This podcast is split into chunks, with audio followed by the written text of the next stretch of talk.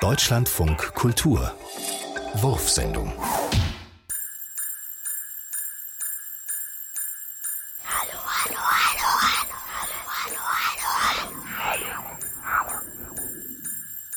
Was ist haarig und wird in der Pfanne gebraten? Bratkartoffel. Bratkartoffel. Hallo. Ach, Bartkartoffeln. Der NASA-Ingenieur, der, der neulich. Hatte der auch mit dem Mond zu tun? ja, der war aus Wolfhagen. Ein kleiner Junge aus Wolfhagen. Und dann hatte er mit dem Mond zu tun? Ja, hatte er mit dem Mond zu tun. Er kam aus Florida mit seiner Frau, eine weite Reise.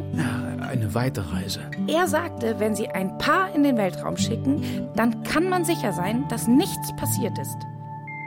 Da, Ja, die Küsse fliegen schneller vorbei, als sie platziert werden können. dann sind sie sozusagen andauernd unterwegs, diese Küsse? Mhm.